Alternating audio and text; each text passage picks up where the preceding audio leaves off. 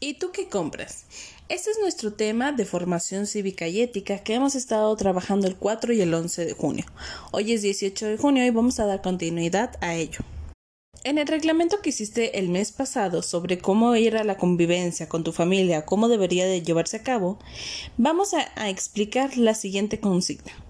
Primero, me vas a subrayar, van a subrayar las reglas que consideren justas porque promueven el bien común el respeto a la igualdad de todas las personas que viven en su casa, la convivencia armónica y el respeto a los derechos humanos.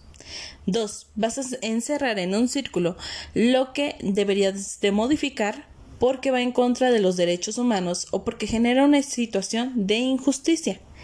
Y número 3. Vas a hacer un listado de las reglas que hacen falta para promover la convivencia armónica y el trato justo en casa.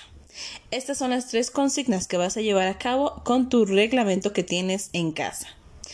Por última actividad de este mes, vas a realizar un pequeño reglamento que quisieras que se lleve a cabo en tu escuela. ¿Qué quiere decir? En tu próximo salón de clases. Ahorita ya vas para sexto grado y vamos a estar trabajando con base en este reglamento.